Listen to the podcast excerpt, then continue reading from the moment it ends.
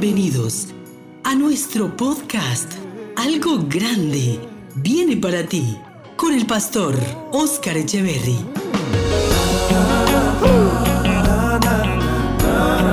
Tiempos de edificación, fortaleza y transformación espiritual.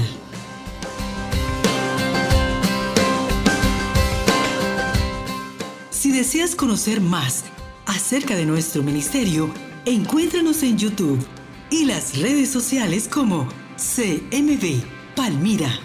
Quédate con nosotros.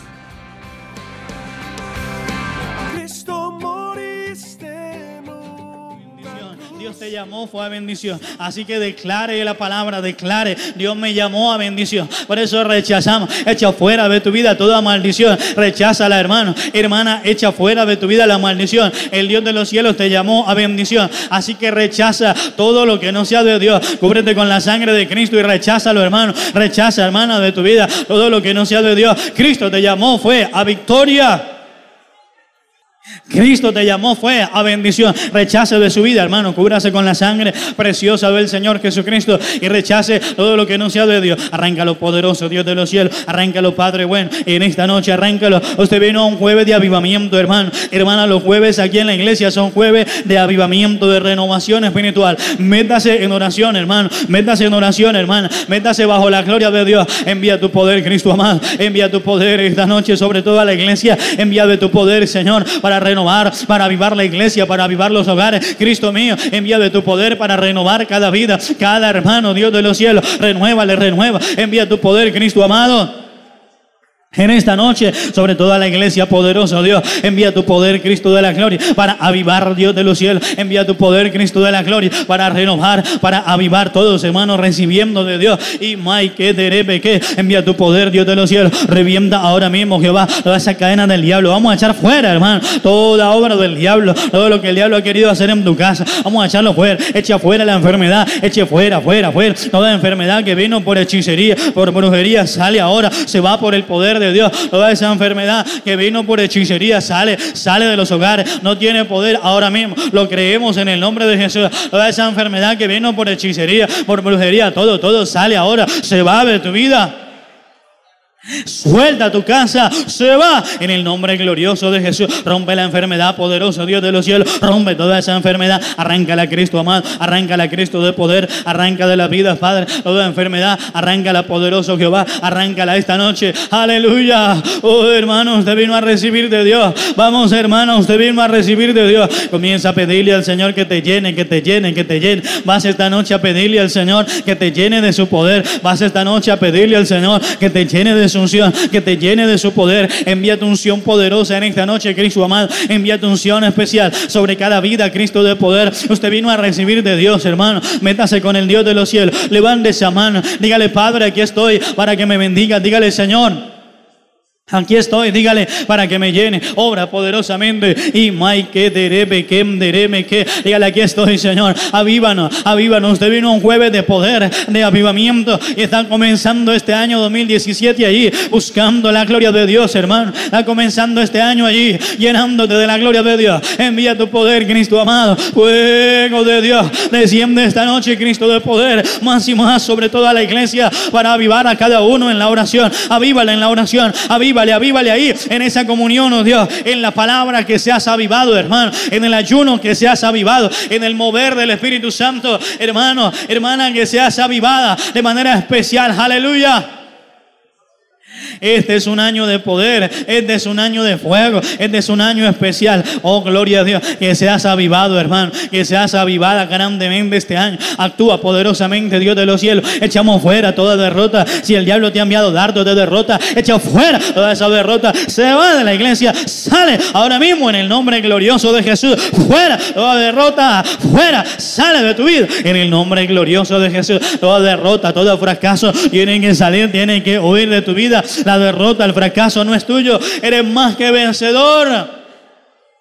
Eres más que vencedor en Cristo Jesús. Tú has sido llamado para alcanzar. Has sido llamada, hermana, para conquistar. Por eso se derriba toda derrota. Se derriba ahora. Sale por el poder de Dios. Toda derrota, todo fracaso sale. Tu hogar reclame la bendición. Dígale, Padre, mi casa y yo serviremos a Jehová. Aleluya. Lo estamos declarando. Confiese, mi casa y yo serviremos al Señor. Mi casa y yo honraremos al Todopoderoso. Aleluya. Esta es una noche de poder, hermano. Esta es una noche de bendición. Esta es una noche hermosa para recibir de la gloria de Dios. Si siente que estás pesado para orar, echa afuera, echa afuera, echa afuera de tu vida. Esa pesadez para orar. Clámele al Dios de los cielos y pídale, Señor, renueva mi vida. Clámele al Señor, iglesia, en la libertad del Espíritu. Dígale, Señor, renuévame, renuévame, poderoso Dios. A eso venimos, Cristo amado. Allí envía Jehová. La palabra del Señor dice que donde oramos, donde nos reunimos, hermanos, en un solo Espíritu, allí envía Jehová bendición y vida eterna. Aquí está el Cristo de la gloria esta noche para enviar sobre ti vida, vida eterna, para enviar sobre ti vida, vida en abundancia. Métase ahí bajo la gloria de Dios. Pídale, pídale al Señor que le renueve. Dígale, Señor, renueva mi visión abre mis ojos. Todos en oración, en clamor, querida iglesia. Pídale al Señor que abra sus ojos. Dígale, Señor, abre mis ojos, poderoso Dios de los cielos. Trae a mi vida visión espiritual para este nuevo año. Todos pidiéndole, Señor, trae a mi vida visión espiritual. Oh Dios de la gloria, actúa poderosamente. Ven y obra, Padre. En cada vida poderoso Jehová, vení obra soberano Dios, de manera especial en cada hermano, vení obra Padre Santo, en cada vida Dios amado, abre los ojos Dios de poder, abre la visión espiritual, Padre, abre la visión espiritual de tus hijos, Señor, trae ensanchamiento de la visión espiritual sobre cada hermano, sobre tu pueblo precioso Cristo, trae ensanchamiento espiritual, trae ensanchamiento de la visión, preséntele a Dios su vida, dígale Señor, abre mis ojos para ver claramente Señor, para tener tu visión, no mi visión, sino tu visión, lo que tú quieres Cristo amado, tu propósito, tu voluntad, oh Dios de poder. Abre esos sentidos espirituales a tu pueblo, Dios amado. Abre, Padre, en esta noche. Actúa poderosamente, Cristo de los cielos. Abre los sentidos espirituales a tus hijos, Señor. Oh Cristo de poder. Amplía la visión, Dios amado. Amplía la visión en tus hijos. Amplía la visión en tu iglesia. Hermano, cosas grandes vienen. Prepárate, prepárate, prepárate. Abre su corazón al Señor y dígale, prepárame para tomar, para conquistar todo, todo, todo lo que tienes para mí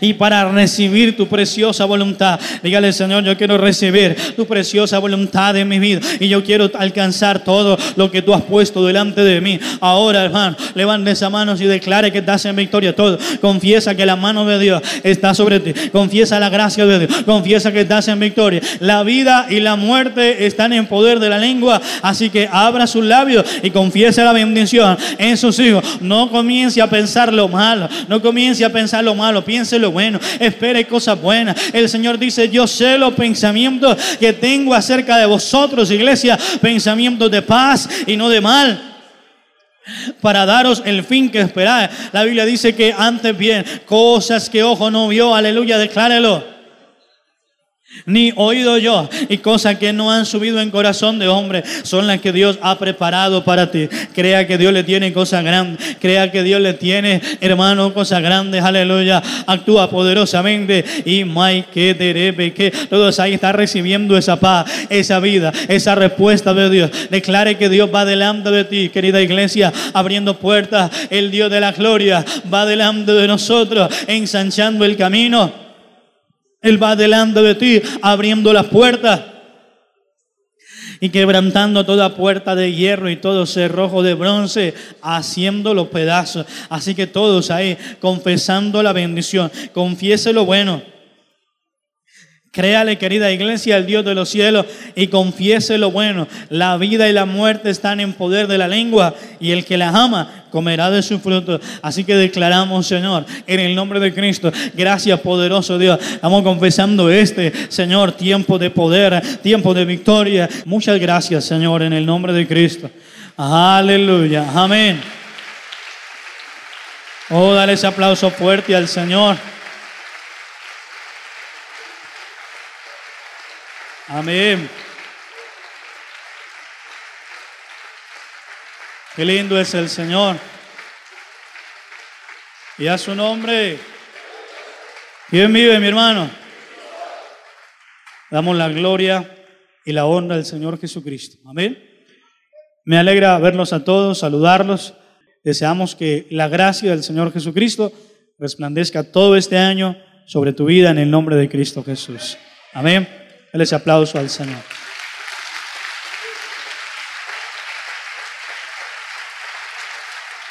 Aleluya. Qué lindo es nuestro Dios.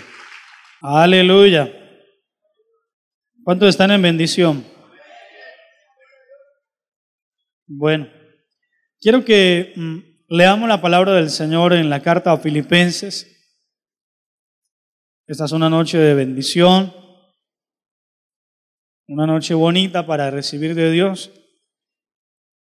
Y algo muy importante, parte de, de esta reflexión, de esta palabra que le quiero enseñar esta noche es la necesidad de que cuando va iniciando un año, nos proyectemos, debemos proyectarnos hacia, hacia adelante, hacia lo que queremos, hacia lo que esperamos en el Señor. ¿Cuántos creen que ese es un año de bendición? Entonces eh, es muy importante en el creyente tomar tiempos de reflexión, tiempos de, de revisar, de escudriñar eh, su vida, los proyectos, eh, el alcance de las metas. Quizás terminaste el año pasado, bueno, tan en la carrera y con tantas cosas, muchos quizás trabajando arduamente, que no ha habido tiempo para reflexionar y hacer algo que se llamaría como un balance espiritual, un balance de propio acá adentro. Es decir, eh, ¿qué he hecho? ¿Cómo, ¿Cómo me estoy conduciendo delante del Señor? Nosotros no podemos solamente ser como aquel cristiano que, sí, sí, voy en bendición, voy en bendición, ¿y cómo está? Amén, amén, amén. Bien, resulta de que eh, tiempo después le aparecieron mil problemas, mil dificultades, le aparecieron mil cosas y, no estaba entonces en tanta bendición, sino que se acostumbró a decir cosas. ¿Cómo está? Bien. ¿Cómo está? En bendición. Y muchos, ¿cómo está? Bendecido y para bendecir. Entonces dijo alguien, bendígame pues. Y dijo, no, no tengo. Y muchas veces nos acostumbramos y el creyente no puede vivir en costumbre, el creyente tiene que vivir en las cosas nuevas que Dios le tiene. ¿Cuánto lo creen así?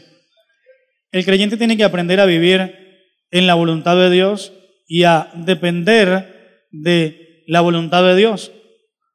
Ahora bien, le pregunto algo. ¿La voluntad de Dios para nosotros es buena o mala? La voluntad de Dios para nosotros es la mejor. ¿Qué nos corresponde a nosotros? Aprender a vivir en su voluntad. Pero ocurre que si nosotros no visionamos y no miramos más allá, nos acostumbramos a eso. No, estoy bien, estoy bien, todo está bien, en bendición, en bendición. Y mentira que quizás va, va en reversa. Entonces, por eso, en cada área de la vida hay que hacer un balance. Yo no sé si usted lo hizo en su parte económica, pero le recomiendo, hágalo. Siéntese, diga, bueno, ¿qué pasó en el año 2016? ¿Qué logros obtuve? Quizás alguien dijo, bueno, este año me voy a comprar la nevera, me voy a comprar la lavadora. Y está bien, son proyectos de hogar y proyectos que, que hay que hacerlo realidad. Alguien dijo, quiero comprar la moto, alguien dijo, quiero comprar un carro. Pero bueno, terminó el año ¿Y qué pasó? Eso hay que hacerlo. Hay que sacar la hojita y bueno, no, que yo el año 2016 quería comprarme la lavadora, pero no pude, sino que antes la plancha se me dañó. Quería comprar una nevera nueva porque quería estrenar, pero no pude comprar nevera, sino antes la que tenía se me dañó y ahora lo que tengo lo estoy guardando donde el vecino. Si nosotros, querida iglesia, no nos detenemos a hacer cuentas, a hacer un balance de cómo estamos, nunca nos vamos a dar cuenta eh, qué está pasando, si estamos logrando, en otras palabras, si estamos avanzando. ¿Cuántos quieren vivir estancados? ¿Y cuánto queremos avanzar? Levante la mano. Cierre sus ojos, por favor, y dígale, Señor, yo quiero avanzar, yo quiero crecer, quiero ir más allá. Amén. Quiero tocarle este tema aquí abajo, que fue lo que hicimos el domingo, más cercano. Mire, hermano, si el creyente no se detiene a hacer un balance de, de su vida económica, de bueno, yo trabajé todo el año y ¿qué me quedó? Sino que solamente nos contentamos con mirar al mundo y decir, no, es que el mundo, el mundo y el mundo gasta y gasta y gasta. Bueno, los hijos de Dios tienen derecho a la bendición. ¿Cuántos dicen amén? Entonces está bien. Pasó diciembre y usted no corrió en el alboroto de salir a comprar. Pero bueno, llegó enero y ¿qué pasa? No, pastor, pues igual. Entonces hay que revisar, hay que replantear y pensar, bueno, ¿cómo está mi vida económica? Pero también hay que pensar cómo está mi familia, porque es necesario con la familia tener metas. Si yo no le pongo un proyecto a mi familia, un proyecto a mis hijos, pues nada voy a alcanzar. El que no sabe para dónde va, ¿qué pasa? ¿Ha escuchado eso? El que no sabe para dónde va, cualquier bus le sirve. Es decir, se puede montar en el bus del divorcio, en el bus de la separación, se puede montar en el bus de que eh, dicen los inconversos, los hijos me salieron malos. Entonces eso me suena a mí es como a parqués. ¿Por qué? Porque tiran los dados, me salió, uy, me salió en cena. Los hijos no son así. Los hijos son el resultado de un proceso, de un proceso de vida, de un proceso de formación. ¿Qué has hecho con tus hijos? Si usted no se propone que sus, hijas, que sus hijos sean buenos en el estudio, pues difícilmente lo van a lograr. Si usted como padre de familia no es el que dice, bueno, yo voy a proponer que a mis hijos les vaya bien y quiero que mis hijos salgan adelante y que en el estudio sean los mejores, pues ellos no lo van a lograr. ¿Por qué? Porque el padre es el que da la visión. Los padres, hablando de papá y mamá, son los que lanzan la visión, son los que lanzan el proyecto, son los que proponen. Papá y mamá son los que dicen, bueno, esto es lo que queremos y en últimas papá y mamá son los que facilitan las cosas, son los que se preocupan. Un padre que diga, yo quiero que mis hijos sean buenos en el estudio, entonces se va a preocupar más por el estudio. Pero hay padres que no les interesa el estudio de los hijos. Solamente cuando llega el resultado, oh, ¿cuánto sacó? Oh, ¿qué es esto? ¿Cómo así? ¿Está ahí qué quiere decir? Ah, inteligente, papá. Ah, qué bien. Pero él no se interesa, él no va más allá. A le da lo mismo que el hijo estudie en un colegio o en otro. Lo único que dice ah, queda muy lejos, ah, queda muy cerca para recogerlo, pero no va más allá. Entonces en la vida se trata de los proyectos y aún en la parte espiritual. Si nosotros no hacemos un alto en el camino y nos ponemos metas espirituales, pues nunca las vamos a lograr metas espirituales. Hay gente que no crece en la oración. ¿Y por qué? Porque no le interesa crecer en la oración. Solamente ve la oración como aquello que recurre cuando tiene un problema. Oh Dios mío, ayúdame. Oh Dios mío, mira, sálvame. Oh Dios, ya. Pero nunca se propone crecer. Entonces, por eso hay creyentes que lo que los impulsa a orar es un problema. Es decir, que cuando tienen un problema, oran y oran. Y cuando no tienen problema, dicen, bueno, ¿y yo para qué oro? Ya no sé, no sé qué más pedir. Quiere decir que ese creyente no ha crecido en la oración.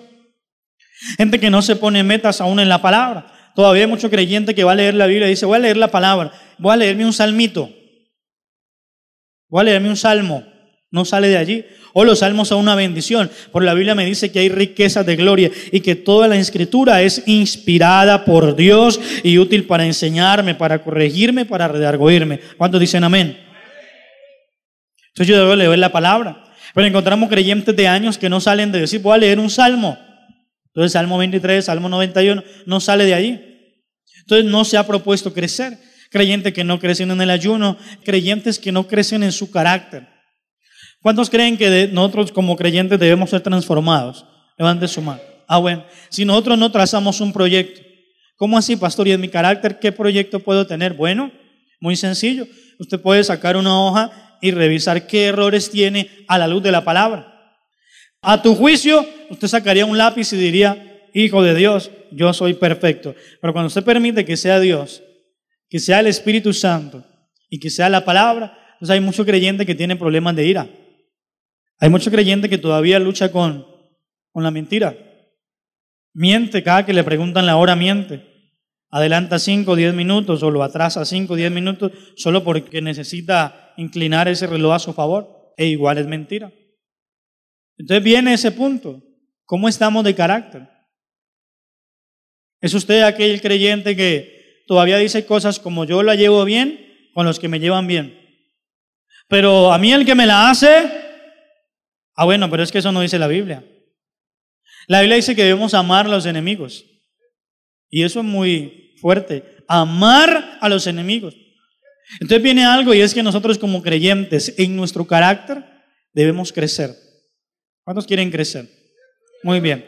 Filipenses capítulo 2, ¿qué dice la escritura? Lea por favor Filipenses capítulo 2, el verso número 5. Haya pues en vosotros ese sentir que hubo también en quién. ¿Qué pasó? ¿Se fueron? Leyendo Filipenses 2.5. Haya pues en vosotros este sentir que hubo también en Cristo Jesús. Verso 6. ¿Qué dice la Biblia? Bien, dice la Biblia, sino que se despojó a sí mismo, tomando forma de qué? De siervo, hecho semejante a los hombres. Y aquí viene un punto muy importante, dice la Biblia, haya en vosotros este sentir que hubo en Cristo Jesús. Está bien, comienza un nuevo año. Creemos que es un año de bendición, creemos que es un año para ver cosas grandes. ¿Cuántos esperan realmente de parte de Dios cosas grandes este año? Levante la mano, dígame amén.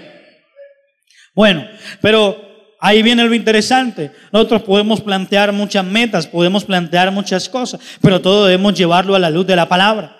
Porque muchas veces pueden ser eh, metas y planes egoístas. Y cuando las metas y los planes son egoístas, no cumplen, no van de acuerdo al estándar de Dios, no se perfeccionan en la palabra, y ahí es cuando solamente se queda en sueños, en sueños, en sueños. El Hijo de Dios no he llamado para soñar y soñar y soñar y soñar. El Hijo de Dios es llamado a vivir en la perfecta voluntad de Dios. Y vivir en la perfecta voluntad de Dios significa que la gracia y el favor de Dios se opera sobre tu vida para bendición. Cuando usted anda en la perfecta voluntad de Dios, mire hermano, Dios le va abriendo el camino, Dios le va aparejando todas las cosas para la gloria de su nombre. ¿Cuántos lo creen así? Denle ese aplauso al Señor Jesucristo. Aleluya. Entonces, dice la escritura, haya en vosotros el sentir que hubo en Cristo Jesús. ¿Cuál fue el sentir que hubo en Cristo Jesús? Que él no estimó el ser igual a Dios. Usted recuerda cuando Pedro un día le dice, Señor, Jesús le dice, me es necesario ir a padecer mucho, tengo que alistarme para la cruz del Calvario, prácticamente estaba diciendo el Señor Jesús. Él había leído Isaías 52, 53, que habla acerca de que él iba a quedar desfigurado que no iba a quedar en él hermosura, parecer, no iba a quedar algo lindo en él para que alguien le deseara. Jesús lo había leído, era de sí mismo. Y si ya era fuerte leerlo, imagínese cuando se imaginaba que era la voluntad del Padre que su cuerpo físico quedara así. Pero cuando él dice, le dice a los discípulos, tenemos que ir a Jerusalén a padecer, y Pedro se atraviesa en su camino diciéndole, Señor, que nunca te acontezca esto. No, no. Mira, el ministerio está muy bonito, nos está yendo muy bien. Ojo a lo que le voy a decir, estamos prosperando, estamos creciendo, pero como para qué vamos a ir allá a, que te golpeen y eso, Señor, que nunca te pase eso. Lo que Pedro estaba diciendo, le pregunto, ¿era bueno o malo? ¿Qué pasó? ¿Era bueno o malo? ¿Y por qué malo? Escúcheme, en lo humano lo que Pedro le estaba diciendo era bueno. Es que Jesús, era Jesús es que haber caminado con el maestro y ver los milagros y ver el mar y todo, hermano, obedeciéndole era impresionante. Y el maestro estaba diciendo, tengo que ir a padecer. Y Pedro le está diciendo, no, Señor, ¿cómo así padecer? Lo que Pedro le estaba diciendo en lo humano era bueno. Eh, lo diferente era en la voluntad de Dios. Ahora, ¿quién tenía clara la voluntad de Dios? Jesús. Por eso Jesús le dice, ah, ah, apártate de mí, no eres tú, sino que es Satanás el que quiere estorbar mi camino. Apártate de mí. Ahora, ¿por qué? ¿A qué iba Jesús a Jerusalén? ¿Iba por un trofeo grande? ¿A qué iba Jesús? Jesús iba a Jerusalén por una bendición más, por un milagro más grande. No, Jesús iba por la humillación, pero iba decidido. Y esa es la reflexión que yo quiero hacerle esta noche. Ahora que arranca el, año 2017, que arranca un nuevo año, hay que ponerse metas, hay que proyectarse, ojo, hay que visionarse. Pero lo mejor para esto es que no sean tantas metas humanas, tantas metas terrenales, o se lo voy a llevar más allá para que todos lo puedan entender. Hay que tener cuidado con las metas egoístas, con aquellas metas que solamente son para mí y me bendicen es a mí. Entonces alguien dice, yo quiero leer más la Biblia. ¿Y para qué? Para saber más que todos. Y cuando estén hablando de la Biblia, yo poderlos humillar a todos y a ver cómo les queda el ojo. Eso se llama una meta egoísta. Es como el que ayuna para el hombre. Entonces el que ayuna y viene diciendo, estoy en ayuno, estoy en ayuno, vamos a hacer ayuno, vamos a hacer, oh, 10 días, queremos hacer. Y gente que vive diciendo, estoy en ayuno, estoy en ayuno, estoy en ayuno. Entonces cuando hay una conversación de dos cristianos, ¿y usted cuánto ha ayunado? Tres. ¿Y usted cuatro? Entonces este saca pecho y dice, no, no están en nada, yo llevo quince y voy de largo para la gloria de Dios. Mentira, es para la gloria de Él. Cuando hay esas metas egoístas, no cumplen, no llegan al estándar de Dios, no se perfeccionan en la voluntad de Dios. Entonces hay que ver esto. Jesús Tenía algo claro, tenía una meta clara. Pero ¿cuál era la meta clara? La humillación, cumplir la voluntad del Padre. Hay mucha gente que no llega a esas metas es por eso. Unos no se proyectan a nada y otros solamente están, bueno, los que no se proyectan están con la esperanza, la esperanza de que algún día la vida me cambie, la esperanza de ganarme la lotería del cielo. ¿Cuál es esa, pastor? La gente que vive diciendo, ¿cómo va? Ahí, Ahí voy, ahí voy, ahí voy. ¿Y qué? Esperando y esperando. ¿Y esperando qué? Si cuando usted lee la Biblia, la voluntad de Dios para su vida es buena y Dios quiere bendecirte ya. La bendición está ahí en la Biblia. Hay que tomarla. Hay que ir a la voluntad de Dios y tomarla. ¿Cuántos dicen amén? Ahí está. Pero ese creyente que va por la vida no tiene una meta, sino que sencillamente en el fondo dice, el día que sea jefe, el día que yo sea patrón, el día que sea esto. Pero ¿por qué, dice, ¿por qué dice eso? Porque lo regañaron. Entonces lo regañaron y no es capaz de bajar la cabeza, sino que se siente regañado, se siente humillado. Entonces dice, el día que yo sea jefe, lo voy a ver. Ay, donde me pida un favor. Y es que el día que yo tenga plata. No, eso no se llama meta. Esos son esos sueños. Pero igual, siguen siendo unos sueños egoístas, unos sueños que tienen más que ver con solo con lo que yo quiero. Pero vamos a los que tienen metas. Hay que tener cuidado cuando tú te planteas metas. Hay mucha gente que se plantea metas egoístas, metas a, a título personal. Entonces hay hombres que dicen, no, yo quiero, yo quiero, yo quiero llegar, yo quiero lograr, yo quiero alcanzar. Y la mujer y los hijos, no, yo por ahí les mando cualquier peso y ahí lo, ahí llevo bien. Esas son metas que Dios no va a cumplir porque no cumplen el estándar de Dios. Hay gente que quiere crecer solamente de, de, coraje porque algún día le fue mal. Entonces comienza a pensar y decir, es que yo quiero, yo quiero, yo me veo, yo quiero un carro y el día que yo tenga mi carro van a ver y yo quiero demostrarle a los demás. No, Dios no va a respaldar esos proyectos. La gente que piensa así puede que algún día lo logre, logre aquello que está pidiendo, pero no lo va a disfrutar. Ahora, si es un hijo de Dios, eso no cumple la voluntad de Dios. Lea por favor la Biblia. Dice, haya pues en vosotros este sentir que hubo en Cristo Jesús, el cual siendo en forma de Dios, ¿está leyendo? Es muy lindo este versículo. Dice, siendo en forma de Dios, no estimó el ser igual a Dios como cosa a que aferrarse. ¿Qué hizo el Señor? Verso 7, qué bueno que lo pueda marcar en su Biblia. ¿Qué hizo el Señor? Dice, se despojó a sí mismo, tomando forma de siervo, hecho semejante a los hombres. ¿Qué hizo el Señor Jesús? Se despojó de sus planes. Voy a entrar a tocar algunas áreas sensibles. ¿Cuánta gente que está aquí, Dios le ha dicho que es tiempo de servirle? Hay gente que dice, no, yo no quiero. Es decir, internamente Dios le ha dicho, es tiempo de servir. Pero hay gente que no ha querido cumplir la meta de Dios, sino sus metas. Entonces, no, no quiero. No quiero servir a Dios. ¿Cuánta gente Dios le ha dicho que debe ser un mejor padre? pero no ha querido ser un mejor padre. Lo único que ha querido es tener un poquito más de dinero para tener contenta a la familia, pero no quiere cambiar su carácter, no quiere renunciar a los errores. La esposa le ha dicho miles de veces que cambie. Los hijos, los frutos lo muestran, pero hay gente que no quiere cambiar. Y todavía hay creyentes que están pensando con el estándar del mundo, un estándar demasiado bajo. El estándar del mundo para los hijos es darles comida y techo y ya. hay muchos creyentes que dicen, yo soy buen, yo soy buen papá. ¿Y por qué? Porque mire, yo les compro la remesa. Yo les llevo todo y les pago el arriendo y ahí ya.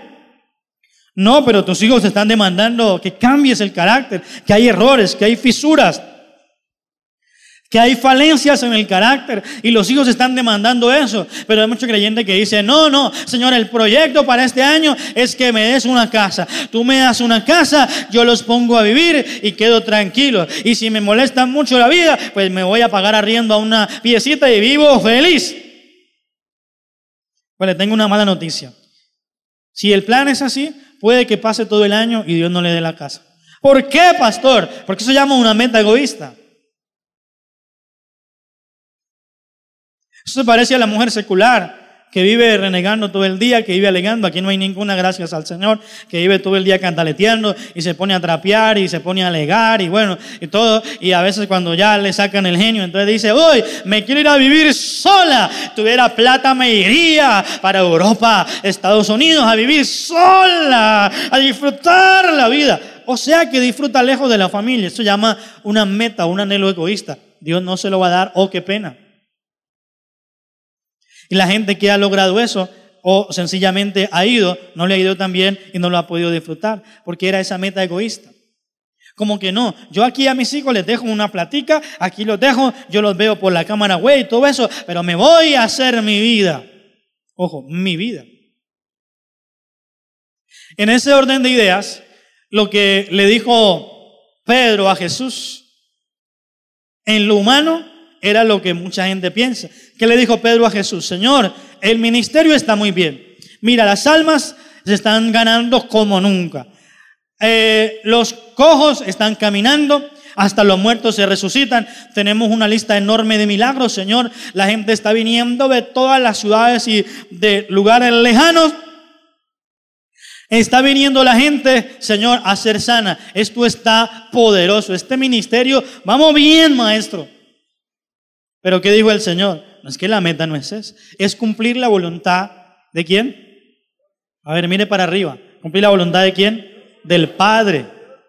Cuando Jesús fue a orar a Getsemaní, ¿cuál fue la oración del Señor Jesús? Interesante porque el Señor Jesús no le dijo algo como, líbrame. Él hubiera podido decir, Señor, líbrame, pero no le dijo, líbrame. El Señor tampoco le dijo, Señor, ayúdame a pasar esta prueba. Jesús no, no oró diciendo, derribo a mis enemigos. Jesús no oró diciendo, reprendo a Judas. Y Jesús ya sabía que él, era, que él, era el traidor, pero él no oró diciendo, reprendo a Judas. Reprendo a mis enemigos. Ojo, porque hay mucho creyente que todo lo toma y todo quiere culpar al diablo. Y al diablo lo reprendemos en el nombre de Cristo. ¿Cuántos dicen amén? Pero hay cosas que no es el diablo, sino que Dios está permitiendo cosas para probar tu carácter una suegra difícil, problemas económicos, puede que no sea el diablo, problemas con tu carácter, no es el diablo. Hay gente que dice, me hicieron enojar, parecen el diablo. No, no son el diablo, son sus hijos. Pero ¿qué queremos hacer? Culpar a alguien, culpar a alguien, culpar a alguien, echarle la culpa a alguien. Y la oración de Jesús fue muy linda, porque él no dijo, líbrame de Jesús, reprendo al enemigo. Y lo que él le dijo a sus discípulos fue, mi alma está angustiada hasta la muerte. Pero ¿qué dijo el Señor Jesús cuando fue a orar? Dijo, Padre, si es posible, pasa de mí esta copa. ¿Qué dijo el Señor Jesús? Dijo, Señor, si hay alguna posibilidad de que me libres, Señor, pero, Señor, que no se haga mi voluntad, sino la tuya. Y dice que su sudor era como gotas de sangre, porque ¿qué estaba haciendo el Señor Jesús allí? Muriendo. Estaba negándose. El ministerio iba muy bien. Y pasar de estar en la gloria, donde todo el mundo le respetaba, los escribas, los fariseos, todo el mundo le tenía respeto. Pasar de ese momento de gloria, pasar de ese momento, oh, en lo terrenal era sublime, a un momento donde lo abofeteaban, lo escupían, se reían de él. Y no fue por allá en secreto, fue en público. Y todo el mundo lo abofeteaba, lo escupía, le pegaron, lo castigaron. Pero ahí es cuando él muere. Por eso en Hexemaní su sudor era como gotas de sangre. Mi querida iglesia, uno de los problemas más difíciles a veces es morir a esas metas humanas es morir a esos planes que yo tengo para que se establezcan los de Dios.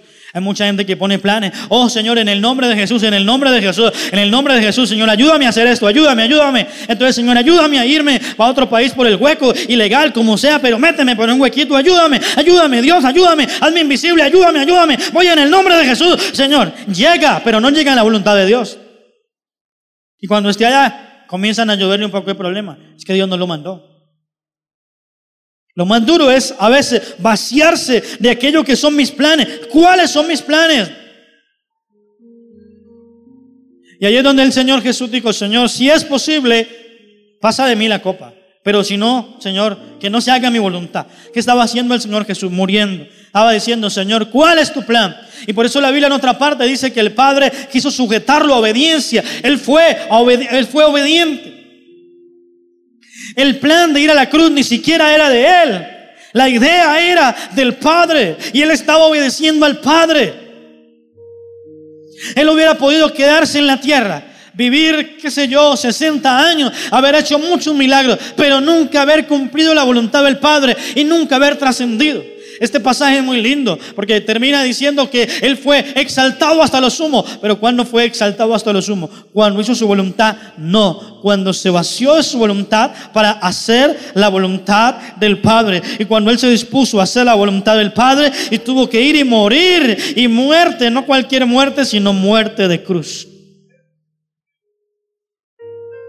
Es cuando la voluntad del Padre en Él toma vida y es exaltado hasta lo sumo. Hay mucho creyente que tiene metas, pero metas egoístas, metas propias, y entonces ora a Dios, ayuna a Dios por sus planes, le pide, Señor, ayúdame, pero si no son las metas de Dios, no se van a cumplir, se van a quedar allí en metas.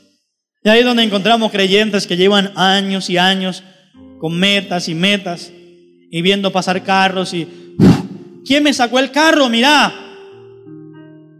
allá va mi carro. Pero solamente se quedó ahí. Porque quizás en el interior lo que quería era tener un carro para sentirse más grande.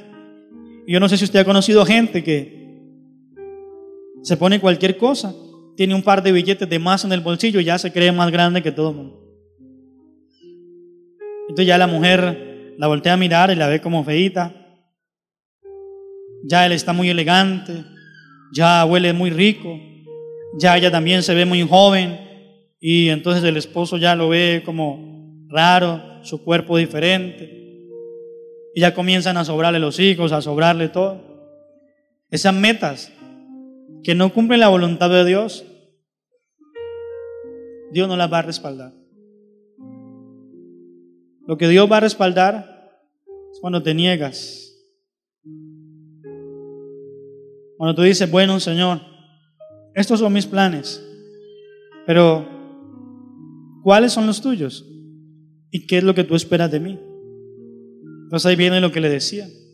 ¿Qué espera el Señor de un creyente? Que crezca en oración, que crezca en la palabra, que crezca en el ayuno, que crezca en la obediencia, que crezca en carácter. Ah, bueno, Señor. Entonces yo voy a morir a esto, voy a sacrificarlo, porque quiero es que tu voluntad obre poderosamente en mí. Y le digo, y cuando usted se niega y permite que la voluntad de Dios tome vida en usted, todo cambia, hermano. Todo es diferente. Y usted va a ver cosas mayores que las mismas que usted soñaba. Porque son cosas muy grandes las que Dios ha preparado para cada uno. ¿Cuántos alaban al Señor?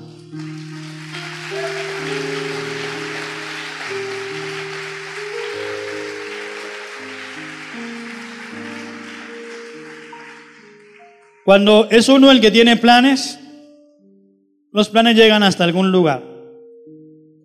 Pero cuando uno aprende a morir a esos planes y Señor, tu voluntad.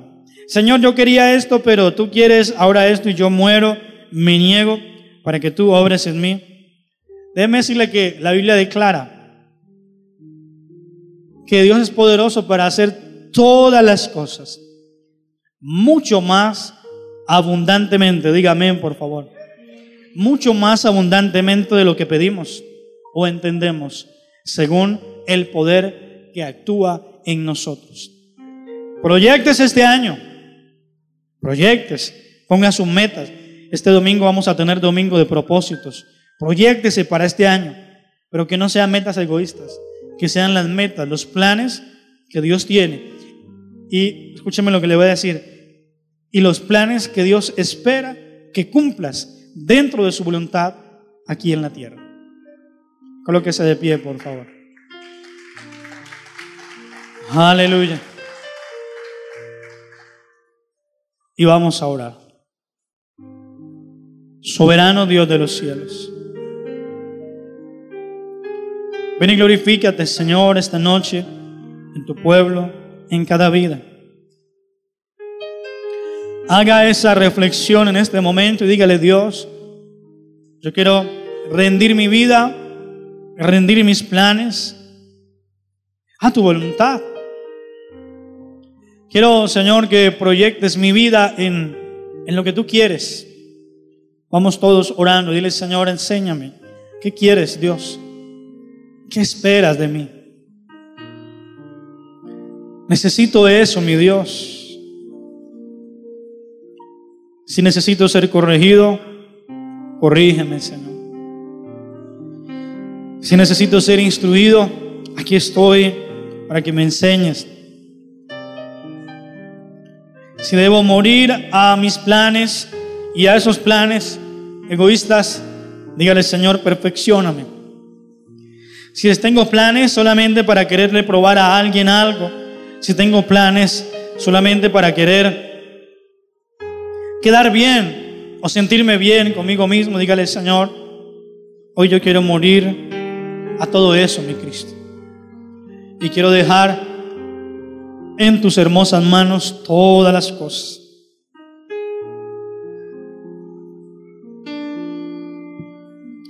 La Biblia dice que en nosotros debe haber el mismo sentir que hubo en Cristo Jesús, el cual, siendo en forma de Dios, no estimó el ser igual a Dios como cosa a que aferrarse, sino que se despojó a sí mismo, tomando forma de siervo, hecho semejante a los hombres, y estando en la condición de hombre se humilló a sí mismo, haciéndose obediente hasta la muerte y muerte de cruz.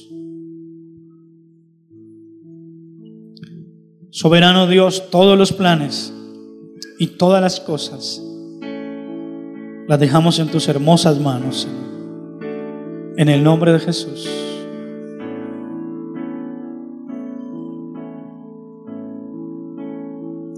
A tus pies arde mi corazón. A tus pies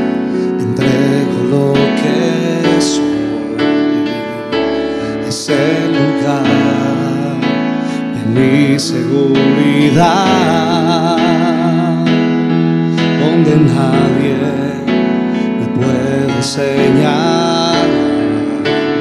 Me perdonaste, me acercaste a tu presencia. Sí, Señor. Me levantaste, hoy me postro a. Ese es el lugar seguro, dejar todo a tus pies. No hay lugar más alto, más grande que estar a tus pies, que estar a tus pies. No hay lugar más alto,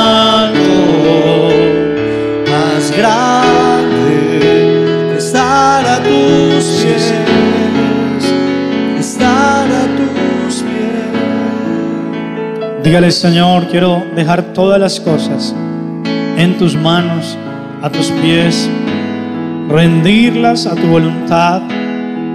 Abra sus labios y exprese, le dígale Dios, que más que mis planes, sean tus planes.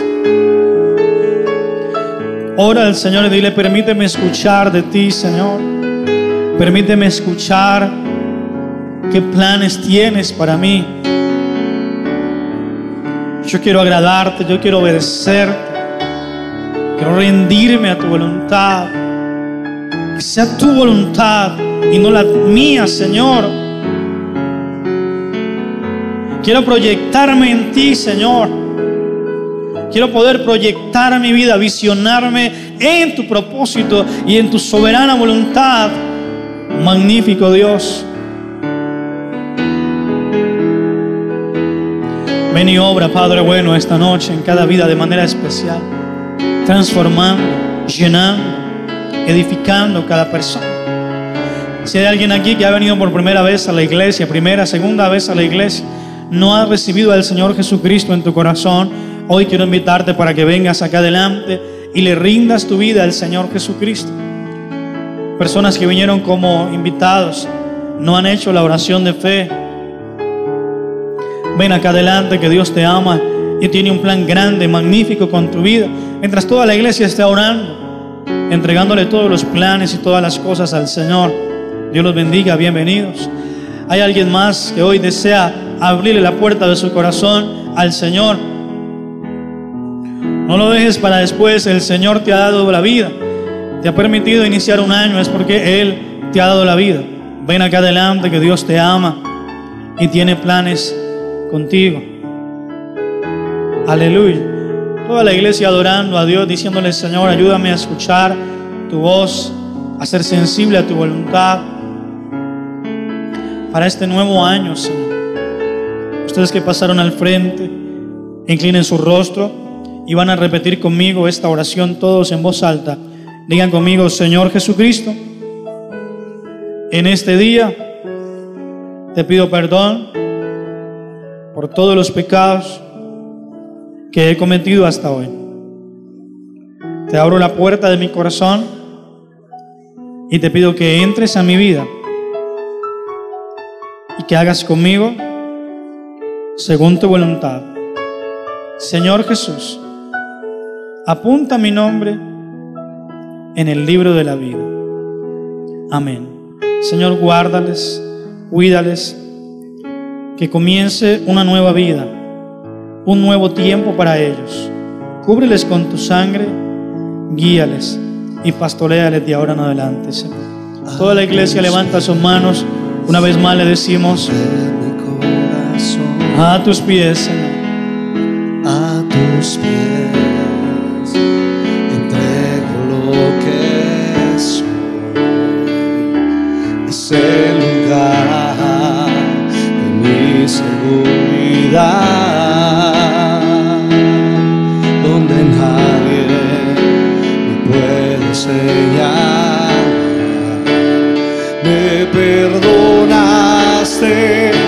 acercaste a tu presencia, me levantaste, hoy me postro a adorarte.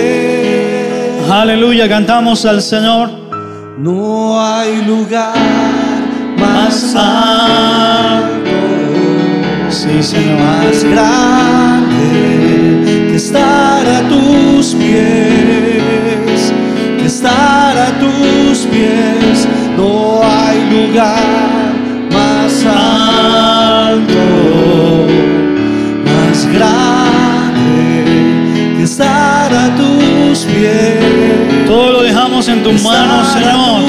pies. Todo te lo entregamos. No hay lugar más alto, más grande que estar a tus pies, que estar a tus pies. No hay lugar más alto, Sí, Señor. más grande estar a tus pies, que estar a tus pies. Entrégale todas las cosas al Señor y dígale, este año quiero tener, Señor, tus planes, y que tu voluntad se perfeccione en mi vida, Señor. En el nombre de Jesús.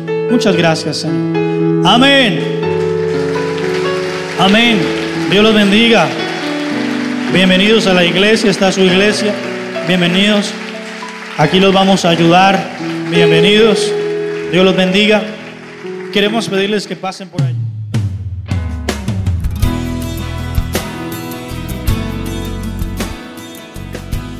Desde Colombia, para el mundo, el Centro Misionero Bethesda Palmira presentó Algo Grande viene para ti con el pastor Oscar Echeverry. Extiende tus manos para recibir lo que ha de venir. Esperamos que este mensaje haya sido de bendición para tu vida. Si deseas conocer más acerca de los días y horarios de transmisión, encuéntranos en las redes sociales como CMB Palmira. Contacto 310-371-2800. Hasta la próxima. Porque pronto crecerás, crecerás, algo grande